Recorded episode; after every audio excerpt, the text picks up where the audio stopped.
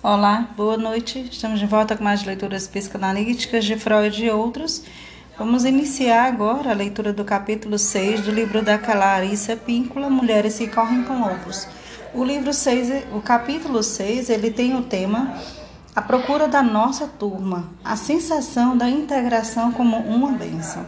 Ele começa com um subtópico, o patinho feio, a descoberta daquilo que pertencemos, Está no livro a partir da página 193. Quem desejar acompanhar comigo, sinta-se à vontade. Eu sou Cláudia Freitas, faço essa leitura com vocês. E quem desejar, inicio a leitura. Patinho feio. A descoberta daquilo a que pertencemos. Às vezes, a vida dá errado para a mulher selvagem desde o início. Muitas mulheres tiveram pais que as observavam enquanto eram crianças e se perguntavam perplexo como esse pequeno alienígena que havia conseguido se infiltrar na família. Outros pais estavam sempre olhando para os céus, ignorando a criança, tratando-a mal ou dando-lhe aquele olhar enregelante. Anime-se a mulher que passou por isso. Você já se vingou por ter sido impossível de criar. E uma eterna pedra no sapato deles, embora não por culpa sua. Talvez até mesmo você seja capaz de lhe inspirar um medo abjeto quando aparece à sua porta. Até que não está mal em termos de vingança inocente. Certifique-se agora de perder menos tempo com aquilo que eles não lhes deram e lhe dedicar mais tempo à procura das pessoas com quem você se sinta bem. Pode ser que você não pertença absolutamente à sua família original. Talvez você combine com eles em termos genéticos, mas quanto ao temperamento, você pode pertencer a outro grupo. Ou quem sabe, você não pertence à sua família apenas superficialmente, enquanto sua alma escapa, corre pela estrada fora e satisfaz sua gula, mordiscando petiscos espirituais em outras plagas. Hans Christian Andersen escreveu dezenas de histórias sobre o arquétipo do órfão. Ele foi um importante defensor da criança perdida e negligenciada e dava imenso apoio à ideia da procura e descoberta do nosso próprio grupo. Sua história, O Patinho Feio, publicado pela primeira vez em 1845, trata do arquétipo do ser incomum e desvalido, uma história perfeita e similar à da mulher selvagem. Durante os dois últimos séculos, o Patinho Feio foi uma das poucas histórias a incentivar sucessivas gerações de gente diferente a aguentar até encontrar sua turma. Trata-se de uma história básica em termos psicológicos e espirituais. Uma história básica é aquela que contém uma verdade tão fundamental para o desenvolvimento humano que, sem a incorporação desse fato, o avanço se torna duvidoso e ninguém consegue prosperar sobre o aspecto psicológico enquanto não perceber essa verdade. Segue-se, portanto, uma tradução de O Patinho Feio, como me foi contado originalmente no idioma Magyar, por Falúcias Menezuk, narradores rústicos. Subtópico: O Patinho Feio. Já estava quase na época da colheita. As velhas faziam bonecas verdes com a palha do milho os velhos remendavam cobertores, as moças bordavam flores de um vermelho vivo nos seus vestidos brancos. Os rapazes cantavam enquanto empilhavam feno dourado. As mulheres tricotavam blusões ásperos para o inverno que viria. Os homens ajudavam a colher, arrancar, cortar e ceifar os frutos que os campos haviam produzido.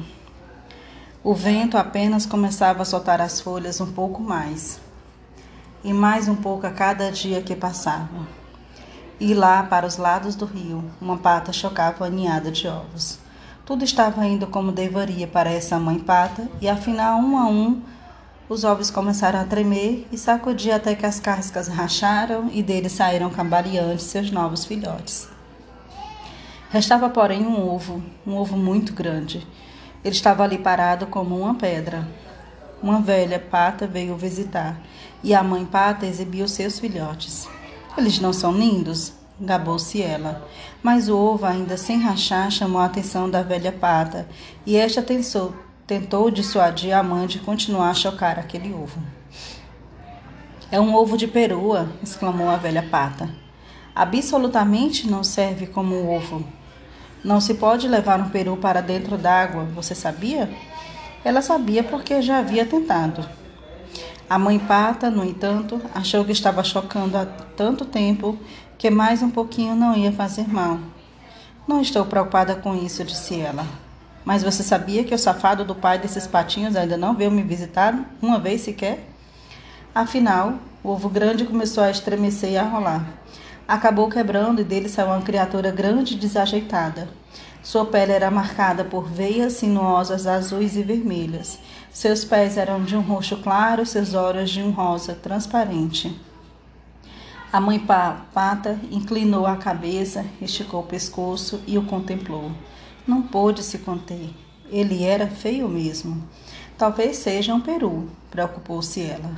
Contudo, quando o patinho feio entrou na água acompanhando os outros filhotes, a mãe pata viu que ele nadava muito bem. É, ele é dos meus, apesar de ter essa aparência tão estranha. No fundo, porém, do, do ângulo certo, ele é quase bonito. E assim ela apresentou as outras criaturas no quintal da fazenda. Mas antes que percebesse, outro pato atravessou o quintal a toda e bicou o patinho feio bem no pescoço. Pare com isso, gritou a mãe pata. Ora, ele é tão feio e esquisito ele precisa que eu maltratem, retrucou o valentão. Oh, mais uma ninhada, como se já não tivéssemos bocas demais para alimentar. Exclamou a parta rainha com um trapo velho na perna. E aquele lá, aquele grandão e feio, bem, aquilo sem dúvida é um engano. Ele não é um engano, disse a mãe pata. Ele vai ser muito forte. Foi só que ele ficou tempo demais dentro do ovo e ainda está meio deformado, mas ele vai se recuperar, vocês vão ver. Ela limpou com o bico as pernas, as penas do patinho feio e lambeu seu topete. Os outros, no entanto, faziam tudo o que podiam para importunar o patinho feio. Voavam para atacá-lo, bicavam e gritavam com ele. E à medida que o tempo passava, ele o atormentavam cada vez mais. Ele se escondia, se desviava, saía em zigue-zague, mas não conseguia escapar. O patinho era mais infeliz das criaturas. A princípio, sua mãe o defendia, mas com o tempo ela até se cansou daquilo tudo. Como eu queria que você fosse embora, exclamou exasperada. Foi assim que o patinho feio fugiu. Com a maior parte das suas penas arrancadas e todo enlameado, ele correu até chegar a um pântano Ali ele se deitou à beira do rio, à beira d'água, com o pescoço esticado, e sorvia um pouco d'água de vez em quando. Dos juncos, dois gansos o observavam. Eram jovens e cheios de si. Ei, você aí, criatura horrorosa, disseram rindo à socapa. Quer vir conosco até o próximo condado? Há um bando de gansas solteiras por lá, prontas para serem escolhidas. De repente, ecoaram tiros. Os gansos caíram como um baque e a água de pântano ficou vermelha como o seu sangue. O patinho feio mergulhou para se abrigar e por toda parte só havia tiros, fumaças e cães latindo. Afinal, o pântano ficou tranquilo e o patinho saiu correndo e voando a maior distância possível. Perto do anoitecer, ele chegou a um pobre casebre a porta estava pendurada por um barbante e havia mais fendas do que paredes. O gato fazia jus a morar com uma velha por apanhar camundongos, a galinha por botar ovos. A velha achou que estava com sorte por ter encontrado um pato. Talvez fosse uma pata e também botasse ovos, e se não fosse, podemos matá-lo para comer. E assim o pato ficou. Mas ele era perseguido pelo galo e pela, pelo gato e pela galinha. Para que você serve se não bota ovos e não sabe apanhar camundongos? Perguntavam-lhe os dois. O que mais gosto de fazer, disse o patinho com um suspiro, é ficar debaixo. Quer esteja debaixo do amplidão azul do céu, quer debaixo do frescor azul da água. O gato não via nenhum sentido em querer ficar debaixo d'água e criticou o patinho pelos seus sonhos idiotas. A galinha não conseguia ver graça de ficar com as penas molhadas e também debochou do patinho. No final das contas, ficou claro que aqui também não haveria paz para o patinho, e por isso ele partiu para ver se as coisas poderiam ser melhores mais adiante. Ele encontrou por acaso um laguinho e, enquanto estava nadando, foi ficando cada vez mais frio. Um bando de aves passou voando lá em cima, as mais lindas que ele já havia visto. Elas gritaram para cumprimentá-lo e ouvir suas vozes fez com que seu coração, coração do patinho, saltasse e se apertasse ao mesmo tempo. Ele gritou de, de volta com uma voz que nunca havia emitido antes. Ele nunca havia visto criaturas mais lindas e nunca havia se sentido mais isolado. Ele girou e girou na água para observá-las enquanto desapareciam nos céus. Depois mergulhou até o fundo do lago e ali se aninhou, trêmulo. Estava fora de si por sentir amor desesperançoso, esperançado por aqueles enormes pássaros brancos, um amor que ele não conseguia entender. Um vento mais frio começou a soprar e foi ficando cada vez mais forte com o passar dos dias. E a neve caiu sobre o gelo, os velhos quebravam o gelo nos baldes de leite e as velhas fiavam até tarde da noite. As mães alimentavam três bocas de cada vez à luz de velas e os homens saíam à procura de ovelhas sob o céu branco da meia-noite. Os jovens entravam na neve até a cintura para ir ordenhar, e as moças imaginavam ver o rosto de rapazes bonito nas chamas do fogão enquanto cozinhavam.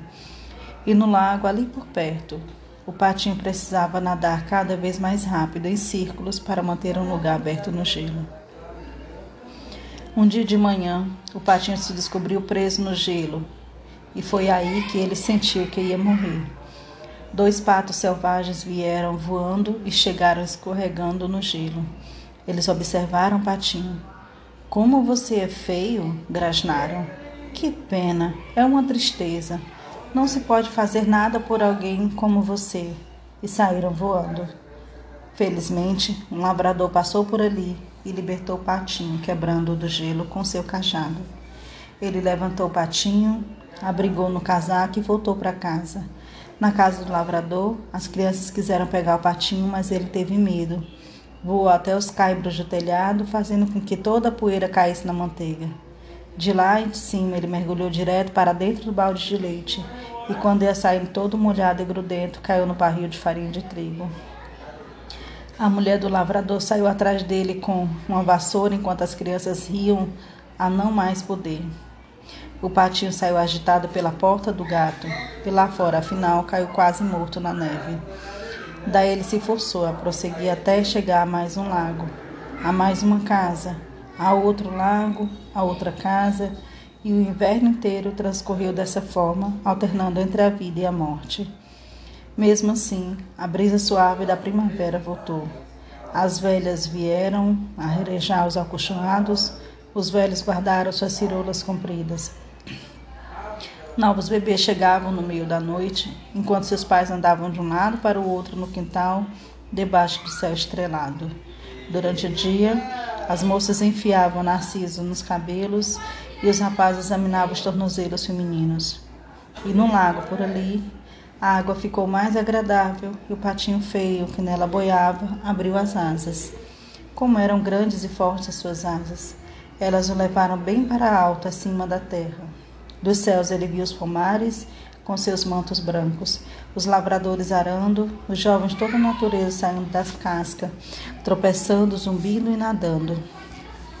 Também brincando na água do lago havia três cisnes, as mesmas criaturas maravilhosas que ele havia visto no outono, aquelas que lhes haviam causado um aperto tão forte no coração. Ele sentiu o impulso de se unir a elas. E se fingirem que gostam de mim, depois, assim que eu me aproximar, saírem voando as risadas? pensou o patinho. Ele desceu planando e pousou no lago, com o coração batendo forte. Assim que o viram, os cisnes começaram a nadar em sua direção. Sem dúvida estou a ponto de encontrar meu fim, pensou o patinho.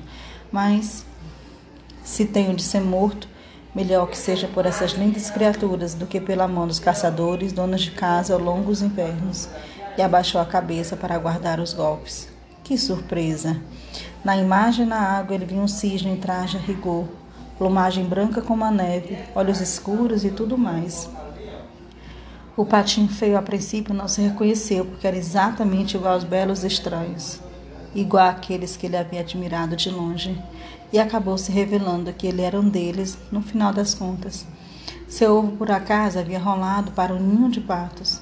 Ele era um cisne, um cisne magnífico, e pela primeira vez sua própria família se aproximava dele, tocando-o com cuidado e carinho com as pontas das asas. Eles lhe limparam as penas com seus bicos e nadaram muito ao seu redor para cumprimentá-lo. Eis, aí tem mais um cisne, gritaram as crianças que vinham trazer migalhas de pão para os cisnes. Como costumavam fazer as crianças de qualquer lugar, elas correram para contar a todos.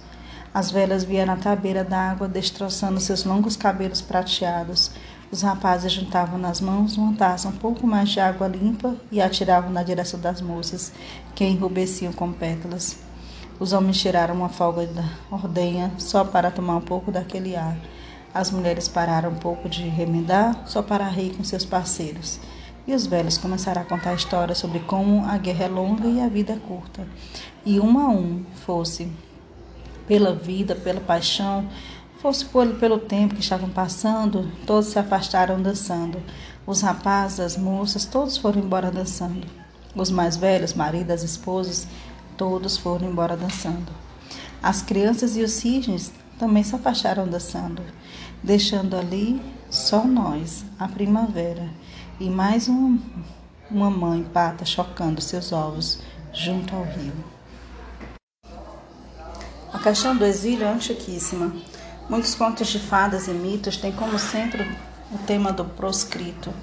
Nesse tipo de relatos, o personagem central é torturado por acontecimentos alheios à sua influência, muitas vezes tendo como origem um esquecimento fatal. Na história da Bela Adormecida, a décima terceira fada é esquecida e não é convidada para o batizado, o que resulta numa maldição lançada contra a criança, que na realidade atinge a todos de um modo ou de outro.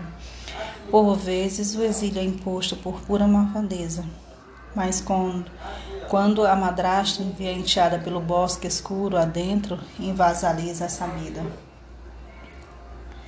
Em outros casos, o exílio é consequência de um erro ingênuo. O deus grego Efaístos ficou ao lado de sua mãe Hera, numa discussão com Zeus, seu marido. Zeus enfureceu-se e atirou Efaístos do alto, do Monte Olímpio, alejando e banindo. Às vezes, o isolamento tem como origem algum pacto com o qual se entra em plena compreensão do que se trata, como na história de um homem que concorda em vagar como um animal por determinado número de anos, a fim de ganhar uma quantidade de ouro. E mais tarde descobre que entregou a alma ao diabo disfarçado. O patinho feito em muitas versões, mas todas contendo o mesmo núcleo de significado mas cada uma cercada de diferentes enfeites e franjas que refletem o meio cultural da história, bem como o talento poético de cada narrador.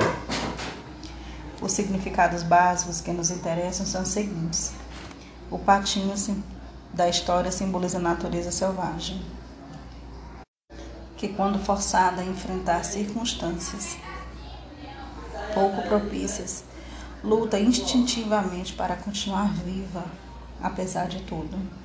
A natureza selvagem sabe instintivamente aguentar e resistir, às vezes com elegância, às vezes sem, sem, sem muito estilo, mas resistindo a si mesmo.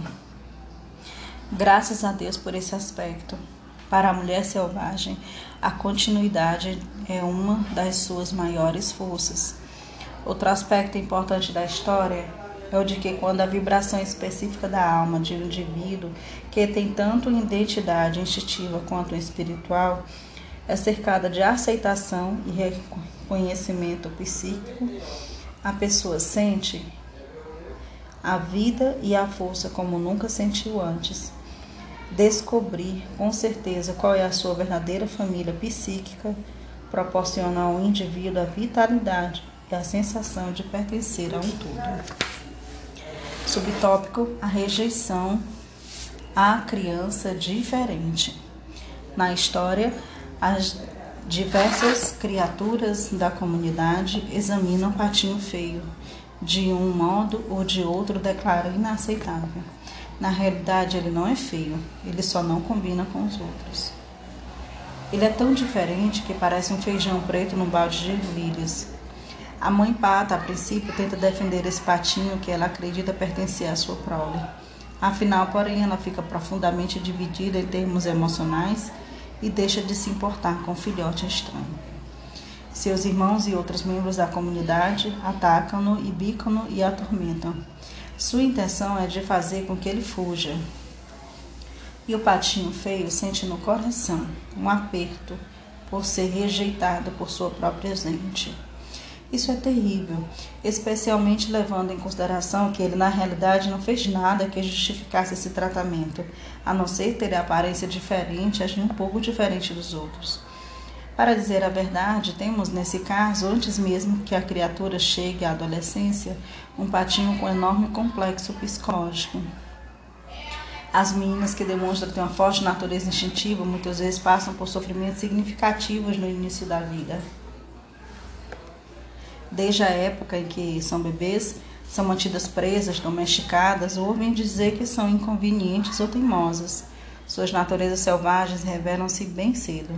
Elas são curiosas, habilidosas e possuem excentricidades leves de vários tipos. Características estas que, se desenvolvidas, constituiriam a base para sua criatividade pelo resto das vidas. Considerando-se que a vida criativa é o alimento e a água para a vida, esse desenvolvimento básico é de importância dolorosamente crítica. Geralmente, o isolamento precoce começa sem que seja por nenhuma culpa da criança e é exacerbado pela incompreensão, pela crueldade da ignorância ou pela perversidade proposital dos outros. Nesse caso, o self básico da psique é ferido desde cedo. Quando isso acontece, a menina começa a acreditar que as imagens negativas dela mesma, refletidas pela família e pela cultura em que vive, não são só totalmente verdadeiras, mas também totalmente isentas de preconceito de influência e de preferências pessoais. A menina começa a acreditar que ela é fraca, feia, inaceitável e que isso continua a ser, continuará a ser a verdade, não importa que esforço ela faça para reverter a situação. A menina é rejeitada pelos mesmos motivos que vemos na história do patinho feio. Em muitas culturas exige uma expectativa, quando nasce uma filha, de que ela é ou será um certo tipo de pessoa, que haja um certo modo consagrado pelo tempo, que siga um certo conjunto de valores, que se não for dentro da família, pelo menos se baseie nos valores da família, e que seja como for, não abale os alicerces. Essas expectativas têm definições muito estreitas quando um dos pais ou ambos sofre do desejo de ter um anjo de filha, a criança perfeita e, obediente.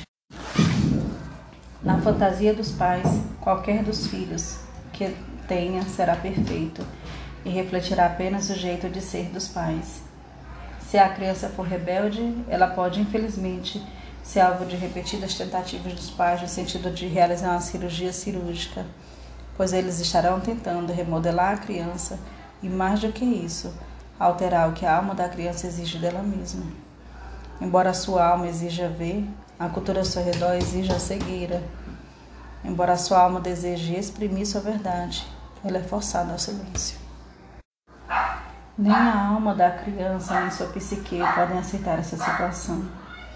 A pressão no sentido de se adequar, seja qual for a definição que a autoridade deu ao padrão, pode perseguir a criança até que ela fuja para longe, para o mundo oculto, ou para vaguear muito tempo à procura de um lugar para se abrigar e viver em paz quando a cultura define detalhadamente o que consiste o sucesso, a perfeição desejável sob qualquer aspecto, na aparência, na altura, na força, na forma física, no poder aquisitivo, na economia, na masculinidade, na feminilidade, na atitude de um bom filho, no bom comportamento, na crença religiosa, existem ditames correspondentes à tendência à avaliação da psique de todos os seus membros. Portanto, as questões da mulher selvagem rejeitada geralmente são duplas: a íntima e pessoal, a externa e cultural. Cuidemos aqui das questões íntimas da pessoa rejeitada, pois quando desenvolvemos a força adequada, não a força perfeita, mas a força moderada e prática para sermos nós mesmos e para descobrir a que grupo pertencemos, podemos então influenciar a comunidade exterior e a consciência cultural com perícia. O que é uma força moderada? Ela é o que temos quando nossa mãe interior não está 100% confiante acerca do que fazer em seguida. Uma confiança de 75% já serve. 75% é uma boa proporção. Lembre-se, dizemos que uma planta está em flor. Quer os botões estejam meio abertos, abertos até 3 quartos, quer estejam totalmente abertos. Subtópico: tipo de mães. Embora possamos interpretar a mãe na história como símbolo da nossa própria mãe exterior, a maioria dos adultos tem agora uma mãe interior, como legado de sua mãe verdadeira. Trata-se de um aspecto da psique que atua e reage de um modo idêntico ao da experiência da infância de uma mulher com a sua própria mãe. Além do mais, essa mãe interior compõe-se não só da experiência da mãe pessoal, mas também de outras figuras maternas das nossas vidas, bem como das imagens da mãe boa e da mãe perversa criadas pelas culturas da época de nossa infância. Para a maioria dos adultos, se houve problemas com a mãe concreta no passado e eles não existem mais, ainda há uma cópia da mãe na psique, que age, reage e fala igual à da tenra infância. Muito embora a cultura de uma mulher possa ter desenvolvido um raciocínio mais consciente acerca do papel das mães, a mãe interior terá nos mesmos valores a ideia a respeito de como uma mãe deve ser e agir que vigoravam na cultura da nossa infância. Muito embora a cultura. Continuando no próximo parágrafo. Na psicologia junguiana, esse emaranhado todo é chamado de complexo materno. Trata-se de um dos aspectos centrais da psique da mulher e é importante reconhecer sua condição, reforçando certas características, corrigindo algumas, erradicando outras e começando tudo de novo se necessário. A mãe pata na história tem alguns atributos que analisaremos individualmente. Ela é ao mesmo tempo uma mãe ambivalente, uma mãe prostrada e uma mãe sem mãe. Com o exame dessas estruturas maternas, podemos começar a avaliar se nosso complexo materno interior sustenta com firmeza nossas qualidades exclusivas ou se ele está precisando de um ajuste há muito atrasado. Subtópico A Mãe Ambivalente. Na nossa história, a mãe pata é isolada à força dos seus instintos é tratada com escárnio por ter um filhote diferente, sente-se dividida emocionalmente e acaba prostrada, desistindo de cuidar do filhote estranho. Embora a princípio ela tente se manter firme, a diferença do patinho começa a prejudicar a segurança da mãe na própria comunidade e ela baixa a cabeça e mergulha. Vocês já presenciaram, uma vez uma mãe forçada a tomar uma decisão dessas, se não por inteiro, pelo menos em parte? A mãe curva-se aos desejos da comunidade em vez de alinhar ao favor do filho. Até mesmo nos nossos dias, as mães ainda ensinam os medos bem fundados de séculos antepassadas. Ser isolada da comunidade significa, no mínimo, ser ignorada e encarada como suspeita, e, na pior das hipóteses, ser acossada e destruída. A mulher que viva num ambiente semelhante irá tentar moldar a filha para que haja esta haja de modo conveniente no mundo objetivo. Nesse caso, tanto a mãe quanto a filha estão divididas. Na história do patinho feio, a mãe pata está dividida em termos psíquicos. Isso faz com que seja puxada em diversas direções diferentes, o que é a própria definição de ambivalência. Qualquer mãe que tenha estado sob o fogo cruzado a reconhecerá. Uma direção é o seu próprio desejo de ser aceita pela comunidade. Outra é o instinto de autopreservação. Uma terceira é o medo de que ela e o filhote venham a ser castigados, perseguidos ou mortos pela comunidade. Esse medo é uma reação normal a uma ameaça anormal de violência física ou psíquica. A quarta força é o amor instintivo da mãe pelo filho e a preservação desse filho. Não é raro em culturas punitivas que a mulher se sinta dilacerada entre a opção de ser aceita pela classe dominante, pela comunidade, é de amar seu filho. Seja ele um filho simbólico, fruto de sua criatividade, seja ele um filho biológico. Essa é uma história muito antiga.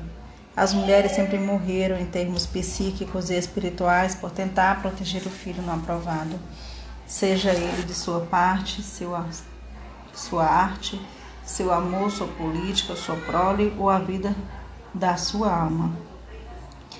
Casos, nos casos extremos, as mulheres foram enforcadas, queimadas e assassinadas por desafiar as proibições da comunidade a dar abrigo ao filho não aprovado. A mãe com um filho que seja diferente precisa ter a resistência de Sísifo, a aparência temível dos ciclopes e a insensibilidade de Caliban para enfrentar uma cultura perversa. As condições culturais mais destrutivas para o, para o nascimento e a vida de uma mulher são aquelas que insistem em obediência sem consulta à própria alma, aquelas sem carinhosos rituais de absol absolvição, aquelas que forçam a mulher a escolher entre a alma e a sociedade, aquelas nas quais a compaixão é segregada pelas classes econômicas ou por sistemas de castas, em que o corpo é visto como algo que precisa ser purificado ou como um santuário a ser regulamentado por decreto, as quais o novo, incomum ou diferente não geram prazer, nas quais a curiosidade e a criatividade são punidas e censuradas em vez de recompensadas. Ou recompensadas apenas quando não se é mulher, nas quais são perpetrados contra o corpo atos dolorosos que são chamados de sagrados ou nas quais a mulher é castigada injustamente, como diz Alice Miller sucintamente, para o seu próprio bem, nas quais a alma não é reconhecida como um ser por seus próprios méritos. Quando a mulher tem essa imagem da mãe ambivalente na sua própria psique, ela pode se descobrir cedendo com muita facilidade. Ela pode se descobrir com medo de firmar uma posição, de exigir respeito, de afirmar seu direito de fazê-lo, de aprender, de viver do seu próprio modo. Quer essas questões tenham origem numa imagem interna, quer numa cultura externa, quer para a função da maternidade supere restrições desse tipo ela deveria ter algumas qualidades ferozes, qualidades que em muitas culturas são consideradas masculinas. As gerações, infelizmente, a mãe que quisesse gerar estima em si mesma e no seu prole precisava ter as qualidades exatas que lhes eram expressamente proibidas. A veemência, o destemor e a aparência atemorizante. Para uma mãe criar feliz um filho que seja ligeiramente o altamente diferente nas necessidades da sua psique e da sua alma em comparação com a corrente principal da sua cultura, ela precisa tomar a dianteira no que diz respeito a algumas qualidades heróicas. Ela precisa ser capaz de roubar essas qualidades, se elas não lhe forem permitidas, abrigá-las, liberá-las na hora certa e defender a si mesma aquilo no que acredita. Praticamente não existe um meio de preparar a pessoa para isso, a não ser inspirar profundamente para ganhar coragem e agir.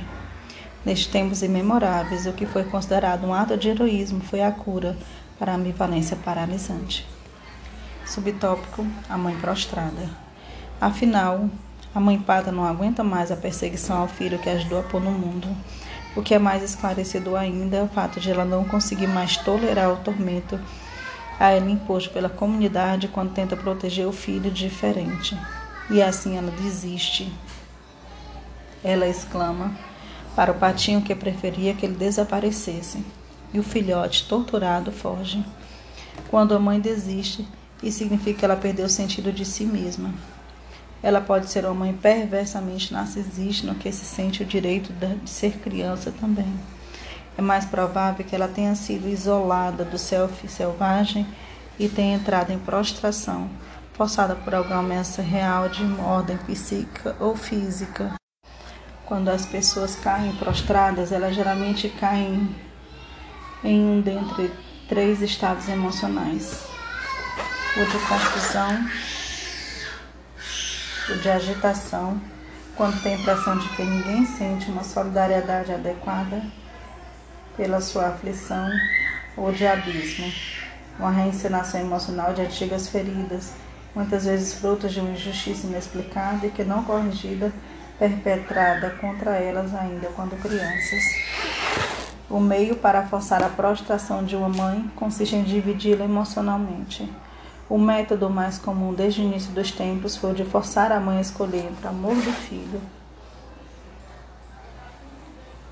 e o medo do mal que a comunidade possa infligir a ela e ao filho se ela não respeitar as normas.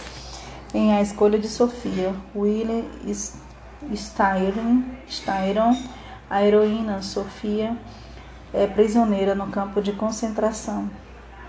Ela está diante do comandante nazista com dois filhos nos braços. O comandante a força escolher qual das duas crianças deve viver e qual deve morrer, dizendo-lhe que, se não fizesse escolha, as duas serão mortas.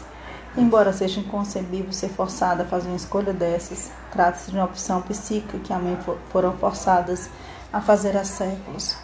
Comprar as normas e elimine seus filhos. Se não, isso continua. Quando a mãe é forçada a escolher entre o filho e a cultura, exige algo de repulsivamente cruel e refletido nessa cultura. Uma cultura que exija que se prejudique a própria alma para fazer cumprir as proibições. É, na verdade, uma cultura muito doente.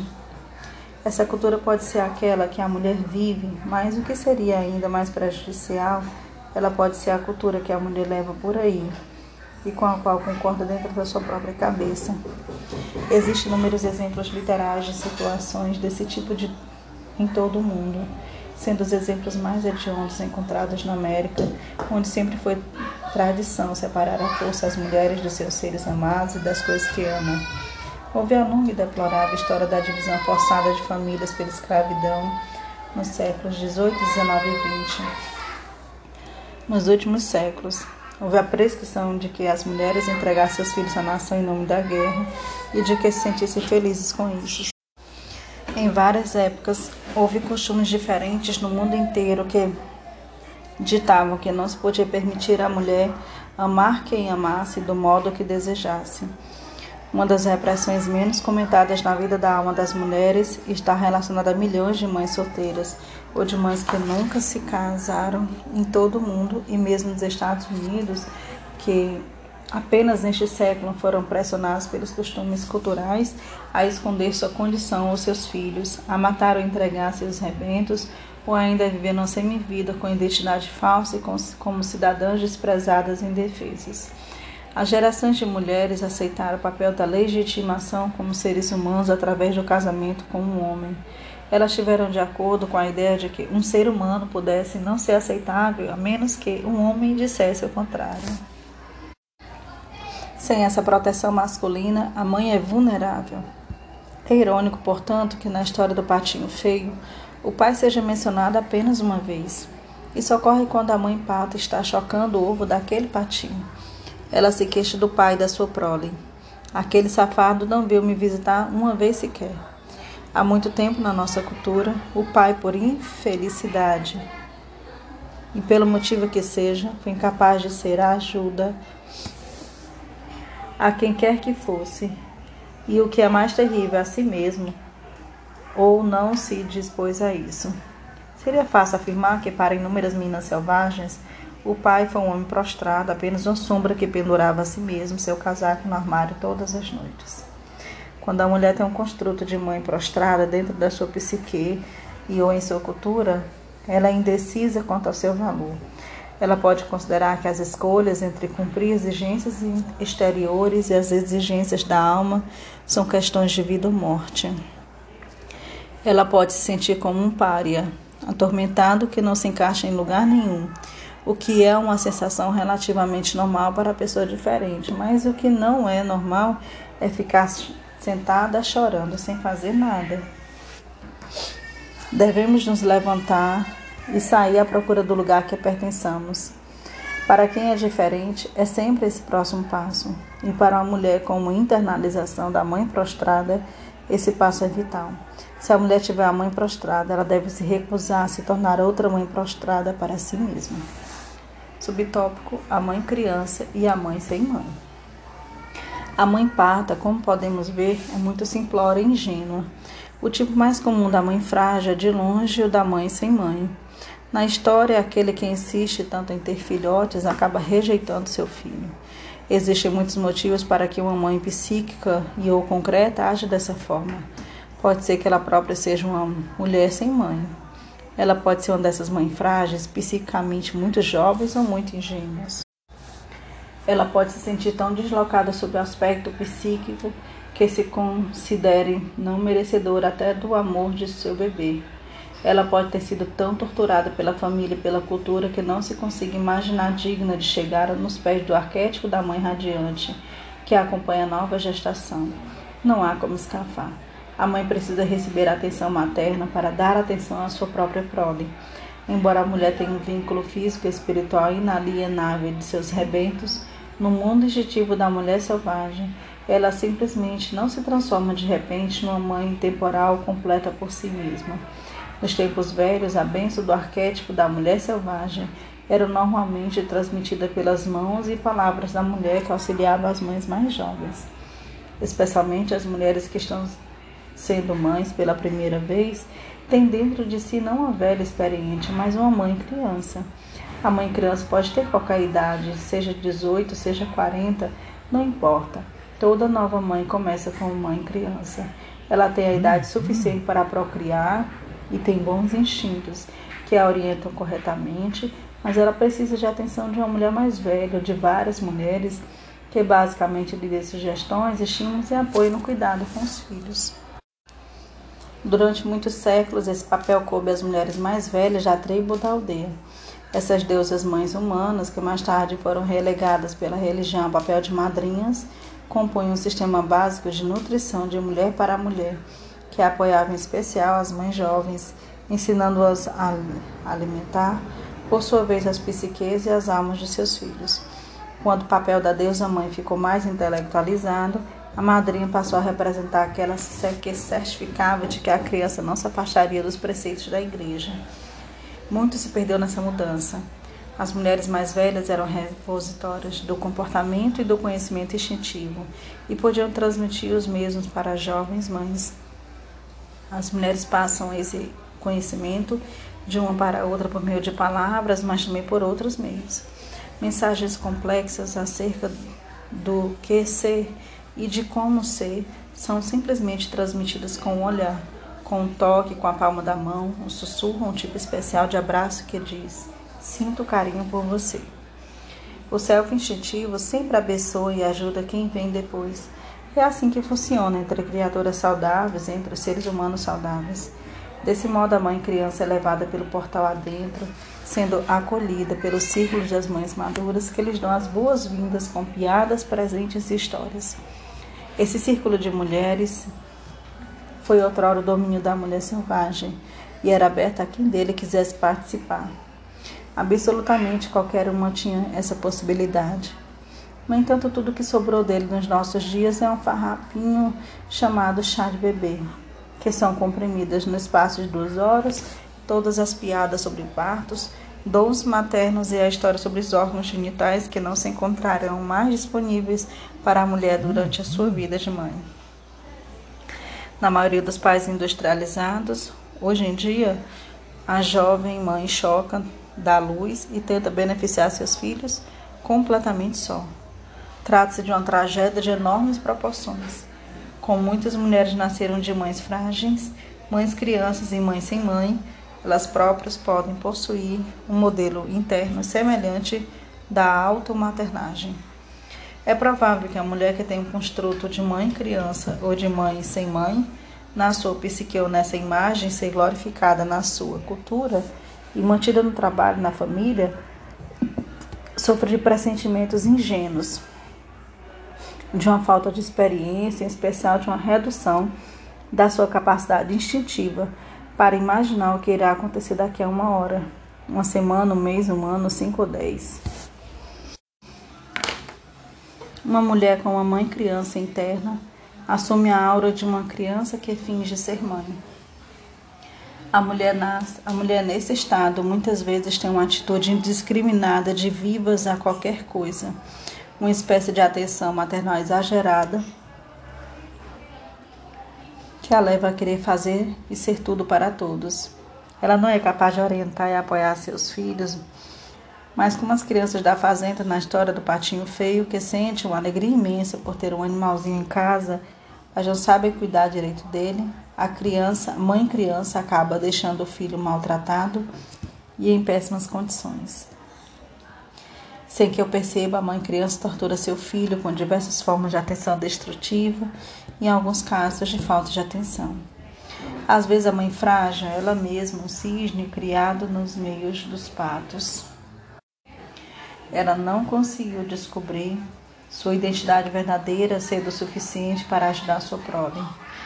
Mais tarde, quando sua filha se depara com o enorme mistério da natureza selvagem do feminino na adolescência, a mãe também se descobre em meio de crises de solidariedade e há impulsos típicos da cisne. A procura da filha por sua própria identidade pode até mesmo, finalmente, dar início à viagem inaugural da mãe em busca do seu self perdido. Nessa casa, portanto, entre mãe e filha, haverá dois espíritos selvagens escondidos de um porão, de mãos dadas, esperando os que eu chamo para cima. São essas as coisas que podem dar errado quando a mãe é isolada da própria natureza instintiva. No entanto, não deem suspiros tão fortes ou tão longos, pois existe remédio para tudo isso.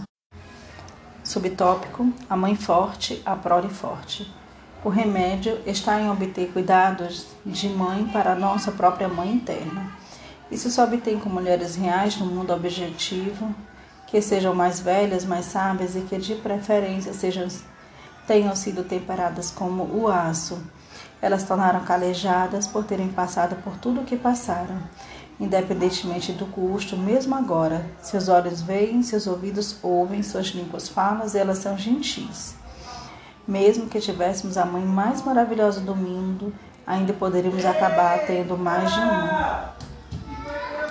Como muitas vezes disse às minhas filhas: Vocês nasceram de uma mãe, mas se tiverem sorte, terão mais de uma, e entre todas elas encontrarão quase tudo o que precisarem. Nossos relacionamentos com todas as madres e todas as mães serão com maior probabilidade relacionamentos permanentes, pois nunca passamos da idade de necessitar de orientação e conselho. Isso também não deveria ocorrer, a partir do ponto de vista da profunda vida criativa das mulheres.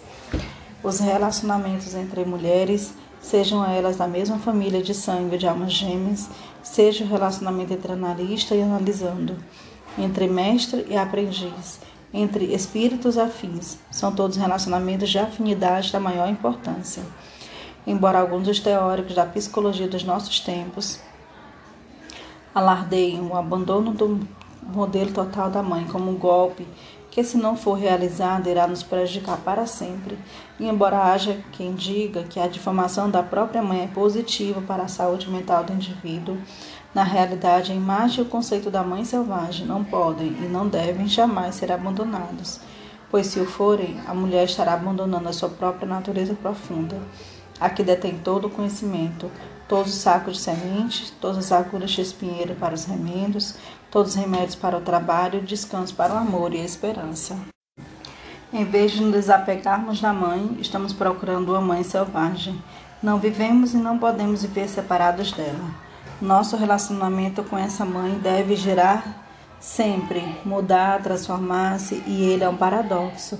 Essa mãe é a escola da qual nascemos, a escola da qual aprendemos, a escola da qual ensinamos tudo ao mesmo tempo pelo resto de nossas vidas. Quer tenhamos filhos, quer não, quer cuidemos do jardim das ciências, das tormentas da poética, sempre nos deparemos com a mãe selvagem em nosso caminho para qualquer lugar. E é assim que deve ser. Mas o que dizer da mulher que realmente passou por uma experiência com a mãe destrutiva na própria infância? É claro que esse período não pode ser apagado, mas ele pode ser atenuado e ele pode não ser suavizado, mas agora pode ser reconstruído com firmeza e da forma correta. Não é a reconstrução da mãe interna que é tão assustadora para tantas mulheres, mas sim o medo de que algo de essencial tenha morrido naquele período. algo que nunca mais possa ser ressuscitado, algo que não recebeu alimentos e proteção, pois em termos psíquicos era a nossa própria mãe que morreu. Para vocês eu digo, tranquilizem-se. Vocês não estão mortas, vocês não sofreram danos letais. Como na natureza, a alma e espírito têm recursos espantosos. A semelhança dos lobos e de outras criaturas, a alma e o espírito conseguem sobreviver por um pouco e às vezes passam muito tempo sem nenhum alimento. Para mim, esse é o milagre dos milagres. Uma vez eu estava transplantando uma cerca viva de lilazes. Um enorme arbusto havia morrido de causa desconhecida, mas o restante estavam cobertos de roxo na primavera. O pé morto rachou, esfarelou com o pé de moleque quando o desenterrei. Descobri que suas raízes estavam ligadas a todos os outros lilazes vivos na cerca. O que me espantou ainda mais foi o fato de a planta morta ser a mãe. Eram delas raízes mais grossas e mais velhas.